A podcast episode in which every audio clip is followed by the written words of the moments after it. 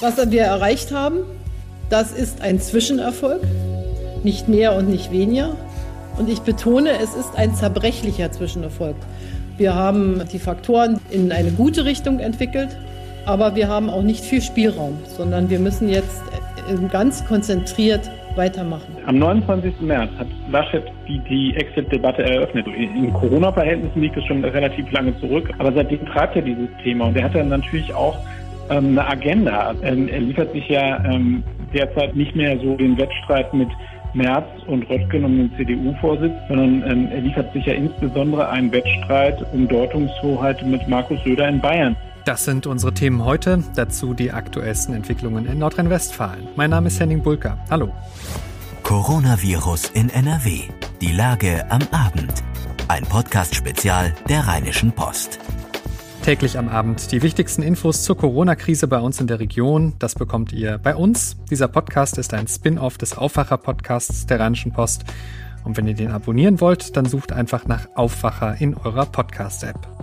Heute sind wir etwas später dran, denn es hat länger gedauert, bis die Gespräche zwischen Bundeskanzlerin Angela Merkel und den Länderchefs abgeschlossen waren über den Fahrplan für die Lockerung der Corona-Maßnahmen. Wir wollten diese Nachrichten aber unbedingt für euch mit aufbereiten und mit in den Podcast bekommen, deshalb heute etwas später diese Folge. Keine Alleingänge der Länder in der Corona-Krise, schon gar nicht beim Thema Schulöffnung. Das war die Forderung von NRW-Ministerpräsident Armin Laschet vor dem Treffen. 14 Uhr ging das los und erst vier Stunden später trat dann die Kanzlerin vor die Kameras mit Bayerns Ministerpräsident Markus Söder, dem Bürgermeister der Stadt Hamburg Peter Tschentscher und Bundesfinanzminister und Vizekanzler Olaf Scholz. Zu Anfang dankte die Kanzlerin den Bürgern. Als erstes möchte ich allen Menschen in Deutschland noch einmal ganz herzlich danken, den Bürgerinnen und Bürgern, die ihr Leben verändert haben, die verzichtet haben auf Kontakte, die sich einschränken, nicht weil sie äh, der Regierung etwa einen Gefallen tun, sondern weil sie ihren Mitmenschen helfen wollen. Und das ist etwas ganz, ganz Starkes und Wichtiges, was unser Land bei aller Einschränkung im Augenblick erlebt. Sie dankte außerdem allen Ärzten, Pflegekräften und Mitarbeitern im Gesundheitssystem und Merkel erinnerte auch an die Infizierten und Opfer, die bisher zu beklagen sind in der Pandemie. Was bisher erreicht worden sei, unter anderem, dass das Gesundheitssystem nicht zusammengebrochen ist in Deutschland, das sei ein Zwischenerfolg. Was wir erreicht haben, das ist ein Zwischenerfolg, nicht mehr und nicht weniger. Und ich betone, es ist ein zerbrechlicher Zwischenerfolg. Das hat Herr Wieler vom Robert Koch Institut uns heute noch einmal gesagt. Wir haben ähm, die Faktoren, die dafür eine Aussage treffen, in eine gute Richtung entwickelt. Aber wir haben auch nicht viel Spielraum, sondern wir müssen jetzt äh, ganz konzentriert weitermachen. Soweit die Bundeskanzlerin. Auch Bayerns Ministerpräsident Markus Söder ging dann nochmal darauf ein, dass es wichtig sei, jetzt nicht nachzulassen und nicht frühzeitig Maßnahmen aufzuheben. Ich freue mich heute, dass wir weiter einen vorsichtigen Weg beschritten haben. Wir haben keine unkontrollierten Exit-Strategien diskutiert, sondern wir setzen weiter auf Vorsicht. Auf Vorsicht, denn wir glauben, dass die größte Gefahr bestehen könnte, dass die guten Zahlen, was heißt guten Zahlen, also die Entwicklung, die stabil ist, dass die einen Rückschlag erleidet, wenn wir zu viel riskieren, wenn wir leichtsinnig werden und wenn wir Normalität vortäuschen, die es noch nicht geben kann, solange es keinen Impfstoff, solange es keine Medikamente gibt. Soweit Bayerns Ministerpräsident Markus Söder von der CSU. Einiges ist beschlossen worden als Leitlinien von Bund und Ländern. Teils können das die Länder anders ausgestalten, hier aber die Zusammenfassung von dem, was gelten soll. Die harten Kontaktbeschränkungen sollen verlängert werden bis mindestens zum 3. Mai. Das heißt also, bis dahin soll es weiter das Kontaktverbot in der Öffentlichkeit geben für mehr als zwei Personen, die nicht im selben Haushalt wohnen. Auf private Reisen und Besuche von Verwandten sollen die Bürger weiter verzichten.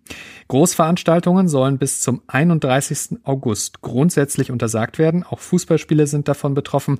Konkrete Regelungen etwa zur Größe der Veranstaltungen sollen durch die Länder getroffen werden. Betreffen dürfte das hier in NRW aller Voraussicht nach auch die Rheinkirmes in Düsseldorf und das Neusser Schützenfest. Auch zu den Schulen in Deutschland gibt es Beschlüsse. In NRW mit einer leichten Sonderregelung, die Ministerpräsident Armin Laschet kurz nach der Kanzlerin angekündigt hat. Ab der kommenden Woche soll in NRW bereits wieder der Unterricht stattfinden für diejenigen, die jetzt im Mai Prüfungen haben, also für ihr Abi und für die mittlere Reife. Am 4. Mai soll dann der normale Schulbetrieb wieder schrittweise aufgenommen werden. Das beginnt mit den Klassen, die im kommenden Jahr Prüfungen ablegen und auch der älteste Grundschuljahrgang soll dann wieder in die Schule gehen können, sagte Laschet. Die Kultusministerkonferenz soll nun Konzepte dafür entwickeln, wie das gut funktionieren kann, unter anderem für reduzierte Gruppen, den Betrieb von Schulbussen und und das Durchführen von Pausen. Auch auf die Kitas in NRW ist Laschet eingegangen. Die Notbetreuung in den Kitas, die derzeit etwas weniger als ein Prozent in Nordrhein-Westfalen überhaupt in Anspruch nehmen, die soll auf weitere Berufs- und Bedarfsgruppen ausgedehnt werden. Wann welche Klassen wieder unterrichtet werden, wann eine Betreuung in Kindergärten und Kindertagesstätten wieder möglich sein wird. Das werden Bund und Länder vor dem Hintergrund der Entwicklung der Infektionszahlen gesondert entscheiden. Soweit Ministerpräsident Armin Laschet. Zurück zu den weiteren Beschlüssen. Geschäfte mit einer Verkaufsfläche von bis zu 800 Quadratmetern sollen ab Montag wieder öffnen können. Das sind also vor allem die vielen kleinen Läden, die jetzt gerade in der Krise auch echt zu kämpfen haben. Allerdings müssen diese Geschäfte dafür Maßnahmen zur Hygiene und zum Einhalten des Mindestabstands treffen. Auch lange Schlangen sollen verhindert werden, hat Merkel gesagt. Betriebe der Gastronomie, also Restaurants und Cafés, müssen weiter zubleiben. Die Lieferung und die Abholung von Speisen für den Verzehr zu Hause bleiben aber erlaubt. In der Diskussion, da war ja auch eine bundesweite Maskenpflicht. Die wird es nun aber nicht geben. Stattdessen empfehlen Bund und Länder dringend das Tragen von Alltagsmasken im öffentlichen Nahverkehr und beim Einkaufen. Ab 4. Mai sollen dann Friseurbetriebe auch wieder öffnen dürfen bei entsprechenden Schutzmaßnahmen. Für Pflegeheime, Senioren und Betreuungseinrichtungen sollen spezielle Schutzkonzepte erarbeitet werden. Die dürften aber nicht zu vollständiger sozialer Isolation der Betroffenen führen, heißt es. Verboten bleiben Versammlungen für Gottesdienste, Feierlichkeiten und Veranstaltungen in Kirchen, Moscheen, Synagogen und anderen Örtlichkeiten von Glaubensgemeinschaften. Merkel sagte, wichtiges Ziel sei jetzt, die Infektionen weiter zu dokumentieren und nachzuvollziehen. Dafür müsse weiter getestet werden. Die Beschlüsse von heute betreffen demnach den Zeitraum bis zum 3. Mai und am 30. April will sich die Runde wieder besprechen für die nächsten Schritte. Das ist die Zusammenfassung dessen, was bis Stand ja kurz nach 19 Uhr bekannt ist. Dem Redaktionsschluss für diese späte Podcast-Folge. Alle weiteren Entwicklungen liest ihr auf RP Online in unserem großen Live-Blog. Gleich sprechen wir hier nochmal genauer über NRW-Ministerpräsident Armin Laschet und Kritik, die laut wird an einem seiner wichtigsten Fürsprecher, dem Virologen Hendrik Streeck. Vorher aber der Blick auf die weiteren Nachrichten. Das ist die Lage am Mittwoch, dem 15. April 2020 um 18.45 Uhr.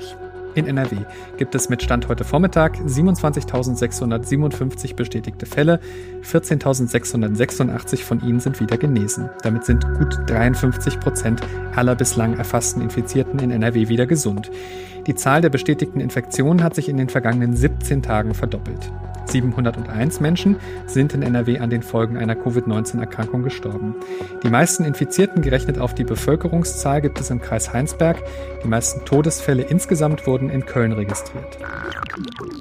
EU-Kommissionspräsidentin Ursula von der Leyen hat vor den Beratungen von Kanzlerin Merkel und dem Ministerpräsidenten heute Vormittag ebenfalls Stellung genommen zur möglichen Lockerung der Maßnahmen. Wir möchten ein schrittweises Vorgehen vorschlagen, sagte von der Leyen. Man müsse die Maßnahmen nach und nach lockern, sodass man kontrollieren könne, wie die Infektionszahlen sich weiterentwickeln. Wir wissen, das Virus kennt keine Grenzen. Es kann nur durch internationale Kooperation bekämpft werden, sagte die Kommissionspräsidentin der Europäischen Union. Am 4. Mai wolle sich die EU darüber abstimmen, wie die wirtschaftlichen Folgen der Krise weiter bekämpft werden können. Nach dem Willen von Bundesinnenminister Horst Seehofer sollen die Grenzkontrollen an deutschen Grenzen verlängert werden um weitere 20 Tage bis zum 4. Mai. Das hat das Bundesinnenministerium mitgeteilt. Das betrifft die Landgrenzen zu Österreich, der Schweiz, Frankreich, Luxemburg und Dänemark und auch die Luftgrenzen zu Italien und Spanien. Die Kontrollen gelten seit Mitte März. Für Künstler in NRW gibt es in der Krise ein Sonderförderprogramm. Tausende Künstler sind dabei aber leer ausgegangen. Es standen 5 Millionen Euro zur Verfügung. Insgesamt seien 6.300 Anträge geprüft und davon 3.000 Anträge bewilligt worden, teilte das NRW Kulturministerium der Deutschen Presseagentur mit. Insgesamt Insgesamt waren rund 17.000 Einträge eingegangen. Das Ministerium erklärte, das Land setze sich in Absprache mit dem Bund für eine Lösung ein. Vom Soforthilfeprogramm für kleine Firmen und Solo-Selbstständige sind bisher bereits rund 8 Milliarden Euro ausgezahlt worden. Das hat das Bundeswirtschaftsministerium mitgeteilt. Das Wirtschaftsministerium erwartet in den kommenden Monaten einen bisher einmaligen Absturz der Industriekonjunktur. Auch beim privaten Konsum sei von einem tiefen Einbruch auszugehen. Das geht aus einem Bericht des Ministeriums zur wirtschaftlichen Lage in Deutschland im April hervor. Die Pandemie habe die globale Wirtschaft in eine Rezession geführt. Auch die deutsche Wirtschaftsleistung werde zurückgehen. Seit März befinde sie sich in der Rezession. Die Bundesregierung will beim Start einer Corona-Warn-App nicht darauf warten, dass die von Google und Apple angekündigten Technologiekomponenten zur Verfügung stehen. Die App werde derzeit vom Robert Koch Institut getestet, sagte ein Sprecher des Gesundheitsministeriums. Dann müssen Datenschutz und Datensicherheitsaspekte durch den Datenschutzbeauftragten und das Bundesamt für Sicherheit in der Informationstechnik geklärt werden. Derzeit lasse sich noch nicht genau sagen, wann die App bereitstehe. Fitnessstudios müssen in der Krise weiter geschlossen bleiben. Das hat das NRW-Oberverwaltungsgericht Verwaltungsgericht entschieden. Ein Betreiber wollte die Öffnung im Eilverfahren erzwingen und wandte sich gegen die Corona-Schutzverordnung des Landes. Die untersagt ausdrücklich den Betrieb von Fitnessstudios, Sonnenstudios, Schwimmbädern, Spaßbädern und Saunen nach Auffassung des Gerichts zu Recht. Lockerungen der Corona-Maßnahmen gibt es seit heute schon ganz praktisch in Dänemark. Deutschlands nördliches Nachbarland hat sich nach vorne gewagt und Schul- und Tageseinrichtungen für jüngere Kinder wieder geöffnet, für Schüler bis zur fünften Klasse. Dänemark hatte besonders besonders früh mit strikten Maßnahmen auf die ersten bestätigten Infektionsfälle im Land reagiert. Zur Wiedereröffnung einer Schule in Kopenhagen sprach Premierministerin Mette Frederiksen zu Schülern. Die Tour de France wird in den Spätsommer verschoben. Das wichtigste Etappenradrennen der Welt soll vom 29. August bis zum 20. September gefahren werden. Das hat der Radsport-Weltverband mitgeteilt. Zum ursprünglichen Termin im Juli sind öffentliche Veranstaltungen in Frankreich noch verboten. Der Giro d'Italia und die Spanien-Rundfahrt Vuelta sollen nach der Tour ausgetragen werden. US-Präsident Donald Trump vermisst Live-Sport. Wir müssen unseren Sport zurückbekommen, sagte der 73-Jährige. Ich bin es leid, Baseballspiele zu sehen, die 14 Jahre oder noch älter sind. In allen Ligen ruht derzeit der Spielbetrieb. Unter anderem in der Basketball-Profiliga NBA und der Eishockeyliga NHL gab es bereits Infektionen von Spielern in den USA. An anderer Stelle ist Trump dagegen gar nicht zimperlich. Auf seine Weisung stoppen die USA ihre Beitragszahlungen an die Weltgesundheitsorganisation WHO, während überprüft werde, welche Rolle die WHO bei der Zitat schlechten Handhabung und Vertuschung der Ausbreitung des Coronavirus gespielt habe, sagte Trump. Kritik gibt es daran, wie zu erwarten, von UN-Generalsekretär Antonio Guterres. In der Millionenmetropole New York könnten bislang deutlich mehr Menschen gestorben sein als angenommen. Die Großstadt an der US-Ostküste fügte ihrer Statistik über die Todesopfer 3778 wahrscheinliche Covid-19-Tote hinzu. Damit steigt die Gesamtzahl an Todesopfern in New York City auf mehr als 10.000. Die zusätzlichen Zahlen enthalten unter anderem Kranke, die in der Notaufnahme, daheim oder in einer Pflegeeinrichtung gestorben waren, aber nicht offiziell positiv auf das Virus getestet wurden. Die G20-Staaten haben einem Schuldenmoratorium für die ärmsten Länder der Welt zugestimmt. Wir unterstützen eine zeitlich begrenzte Aussetzung der Schuldenrückzahlungen für die ärmsten Länder, erklärten die Finanzminister und Zentralbankchefs der G20-Gruppe. Alle bilateralen offiziellen Gläubiger würden sich an der Initiative beteiligen, hieß es.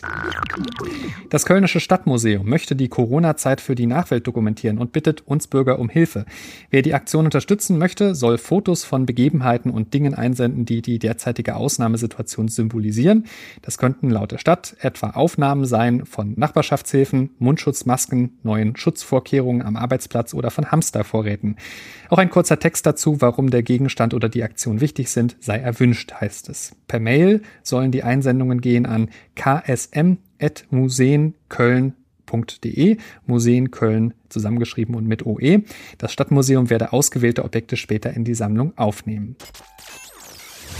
Der heutige Podcast wird euch präsentiert von der Stadtsparkasse Düsseldorf, die auch online immer für euch da ist. Denn gerade jetzt ist Online-Banking eine gute Alternative, um die Ausbreitung des Coronavirus einzudämmen. Alle Informationen rund um Online-Banking erhaltet ihr auf der Website der Stadtsparkasse Düsseldorf unter www.sskdüsseldorf.de slash onlinebanking. Ich sage es nochmal, www.sskdüsseldorf.de slash onlinebanking und SSK Düsseldorf mit UE geschrieben. Danke an unseren Sponsor, die Stadtsparkasse Düsseldorf. Über die konkreten Beschlüsse von Bund und Ländern haben wir ja gerade schon ausführlich gesprochen.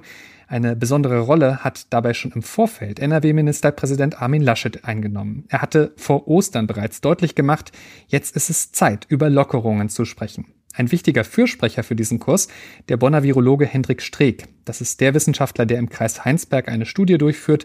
Ihr erinnert euch vielleicht an die ersten Zahlen, die da kurz vor Ostern bekannt wurden. 15 Prozent der Menschen in Gangelt seien immun, hieß es da. Streeck hat schon länger gesagt, die Pandemie, die wird nicht so schlimm verlaufen wie von vielen gedacht. Nun wird aber deutliche Kritik laut an ihm, unter anderem auch durch einen sehr umfassenden Artikel der Online-Journalismus-Plattform Riff Reporter. Und diese Kritik, die trifft über Umwege wiederum auch NRW-Ministerpräsident Armin Laschet. Habe ich drüber gesprochen mit unserem Chefreporter Landespolitik Maximilian Plück. Hallo Max. Hallo, grüß dich. Was sind denn das für Vorwürfe gegen Streeck und seine Arbeit? Also ähm, es ist so, dass ähm, es gibt zwei große Kritikstränge, die man unterscheiden muss. Das eine ist die fachliche Kritik, die geäußert worden ist und die schon relativ kurz nach Vorstellung dieser Zwischenergebnisse geäußert worden ist insbesondere von dem ebenfalls relativ äh, deutschlandweit äh, bekannt gewordenen Virologen ähm, Herrn Drosten, Herrn Professor Drosten, muss man ja sagen. Und äh, da geht es äh, insbesondere darum, dass sie sehr, sehr schnell und in einem sehr frühen Stadium dieser Studie mit Ergebnissen an die Öffentlichkeit gegangen sind. Das ist im Wissenschaftsbetrieb ungewöhnlich, weil man für gewöhnlich sagt, ähm, das lässt man dann äh, nochmal Fachkollegen alles gegenchecken und so weiter. Man muss es äh, publiziert haben, ehe man mit so einem, äh, mit solchen Erkenntnissen an die Öffentlichkeit geht. Und insbesondere war bei der fachlichen Kritik auch im Mittelpunkt, dass gesagt worden ist, äh, dass er da falsch extrapoliert hat, also dass er, dass er Schlüsse gezogen hat ähm, und äh, davon dann Handlungsempfehlungen für ganz Deutschland abgeleitet hat, obwohl man sagen muss, dass äh, Gangelt äh, im, im, Kreis Heinsberg tatsächlich ein, ein Sonderfall ist. Also da haben sich innerhalb kürzester Zeit sehr, sehr viele Menschen angesteckt und da ist ein anderes Infektionsgeschehen, als es vielleicht im Rest der Republik ist. Das ist der eine Handlungsstrang. Der zweite Kritikpunkt, der äh, richtet sich äh, insbesondere auf die Einschaltung einer PR-Agentur. Was ist das für eine Agentur? Story Machine heißen die. Dahinter stehen unter anderem der ehemalige Chefredakteur der Bildzeitung Kai Diekmann und dahinter steht auch ähm, der PR-Manager und äh, Witwer von Guido Westerwelle, äh, Michael Brons. Und ähm, das ist relativ ungewöhnlich, dass man sagt, man macht eine eine PR-Kampagne äh, für eine wissenschaftliche Studie. Da geht es sonst deutlich nüchterner zu. Und da steht dann auch die Frage derzeit im Raum, wer hat das Ganze finanziert. Und genau daran verbeißt sich jetzt insbesondere die SPD. Ähm, die parlamentarische Geschäftsführerin äh, der Landtagsfraktion, Sarah Philipp, hat bereits eine Anfrage gestellt. Die hat, ähm, wollte wissen, wer finanziert das Ganze, wer hat die eingeschaltet und so weiter und hat schnell Antwort bekommen innerhalb von einem Tag von der äh, Landesregierung und äh, war aber mit den Antworten nicht zufrieden und hat jetzt nochmal eine zweite Anfrage gestellt dazu und ähm, setzt den da ordentlich zu. Also und stellt dadurch dass ähm, diese, diese PR-Strategie, die da gefahren worden ist, auch die Seriosität der ganzen Studie gleich mit in Frage. Nun hat sich NRW-Ministerpräsident Armin Laschet ja bisher sehr auf die Ergebnisse und die Aussagen von Streeck gestützt. Was heißt denn das jetzt politisch für ihn? Also natürlich ist die ähm, ist die Opposition daran interessiert, äh, da den Laschet auch nicht einfach so ähm, aus der Verantwortung zu entlassen. Die Frage ist, wie wie einschneidend nachher der Schaden für ihn sein wird. Ich glaube nicht, dass es, dass wir jetzt darüber über eine eine schwere Regierungskrise reden. Aber es ist, wird natürlich schon ein Bild auf, auf ihn. Ähm, er hat sich an die Spitze der Exit-Bewegung, wenn wir sie mal so nennen wollen, gesetzt. Er hat schon früh, Ende März, hat er mit einem Gastbeitrag angefangen, ähm, das Thema anzustoßen und hat das befeuert. Und es wirft natürlich so ein bisschen ein ungutes Licht ähm, auf, auf ihn, wenn er möglicherweise auch in diesem Zusammenhang diese Studie hat benutzen wollen, um seine Argumentation für einen schnellen und baldigen Exit von den derzeit ja doch recht einschneidenden ähm, äh, Dingen, die wir zugemutet bekommen, ähm, äh, wenn er darauf hat hinarbeiten wollen. Also es ist, ähm, es ist halt eben wirklich so, dass, dass er kurz vor diesem Gespräch mit Merkel auch nochmal explizit darauf hingewiesen hat, dass ähm, nicht nur sein Corona-Expertenrat, den er aufgesetzt hat und in dem übrigens auch Herr Streeck mit vertreten ist, sondern eben auch diese Heinsberg-Studie mit maßgeblich für die Entscheidung aller 16 Ministerpräsidenten der Republik plus äh, Angela Merkel sein werden. Also da hat er schon, hat er dieser Studie schon ein großes Gewicht beigemessen, obwohl sie derzeit immer noch in der Kritik steht.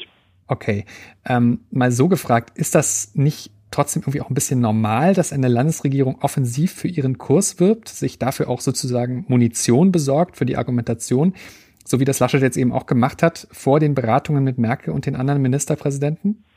Naja, die, das, ist, das Problem ist natürlich, dass eine äh, wissenschaftliche Studie immer ergebnisoffen sein muss. Das heißt also, auch wenn mir dann am Ende nachher die Dinge, die dabei herauskommen, nicht gefallen, ähm, muss ich damit dann umgehen können. Und in diesem Falle deuten halt eben verschiedene Sachen darauf hin, dass diese Studie darauf angelegt war, schon möglichst äh, Exit-Szenarien herzustellen. Also der, es gibt Tweets bei Twitter von, die möglicherweise auch von Seiten dieser PR-Agentur kommen, in denen da der Streeck zitiert wird, äh, dass da Fakten zu Covid-19 geliefert werden, damit die Bundesregierung Maßnahmen oder Lockerungen erarbeiten kann. Also man merkt schon so ein bisschen, alles geht dahin, äh, dass da der Exit vorbereitet werden sollte. Und das wirft natürlich ein ungutes Licht ähm, auf, auf ähm, nicht nur auf die, die Autoren dieser Studie, sondern eben halt auch auf den Ministerpräsidenten, weil er sich immer dem Vorwurf äh, dadurch aussetzt, dass er da äh, was bestellt hat, äh, was sozusagen seine, seine These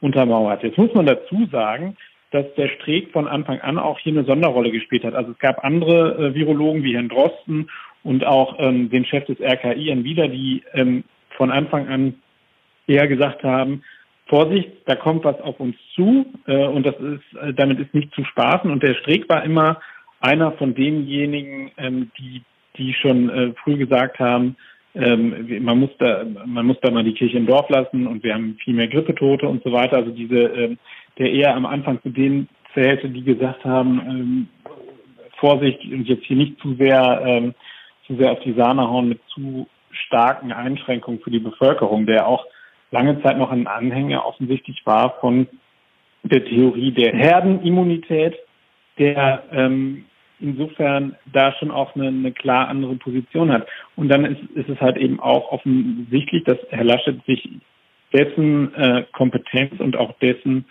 ähm, dessen, dessen Expertise herangeholt hat, natürlich auch mit einem gewissen Ziel. Man muss sehen, am 29. März hat Laschet die, die Exit-Debatte eröffnet. Das ist schon relativ, äh, also in, Corona-Verhältnissen liegt es schon relativ lange zurück, wir hier nur über gut zwei Wochen reden. Aber seitdem treibt er dieses Thema und er hat dann natürlich auch ähm, eine Agenda. Also er möchte endlich mal vor die Welle kommen.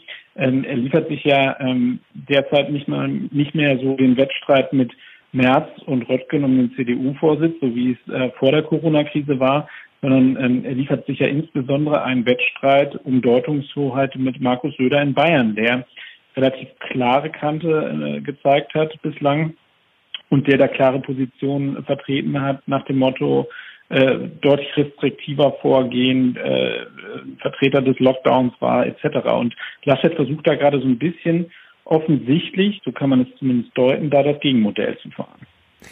Da behalten wir die weiteren Entwicklungen im Blick. Maximilian Plück, herzlichen Dank. Immer gerne. Und nach unserem Gespräch hat uns dann noch diese Info erreicht. Die DFG, die Deutsche Forschungsgemeinschaft, prüft Hinweise auf ein wissenschaftliches Fehlverhalten bei der Studie von Hendrik Streeck. Zitat, unter anderem muss geklärt werden, ob es bei der genannten Studie einen Bezug zu einer DFG-Förderung gibt und ob die Vermutungen inhaltlich begründet sind, schreibt die DFG. Auch das behalten wir natürlich für euch im Blick. Habt ihr eine Frage rund um die Corona-Krise? Dann schickt uns dazu gerne eine WhatsApp. Auch als Sprachnachricht ist das möglich. Die Telefonnummer 0171 9038 099. Weitere Informationen findet ihr auf rp-online.de slash coronapod. Und ihr könnt mir auch gerne eine E-Mail schreiben, wenn ihr wollt. henning.bulka.rheinische-post.de ist die Adresse. Und jetzt habe ich noch eine kleine Bitte an euch. Wenn euch dieser Podcast weiterhilft, dann helft uns weiter. Schließt ein RP Plus Abo ab. Denn dieser Podcast ist kostenlos, aber unsere Recherchen, die kosten natürlich trotzdem Geld. Unterstützt uns mit einem Abo für jeweils 99 Cent in den ersten drei Monaten und danach 4,99 Euro. Das ist monatlich kündbar und das ganze Angebot gibt es auf rp-online.de slash Aufwacher-Angebot. Danke schon mal für eure Unterstützung.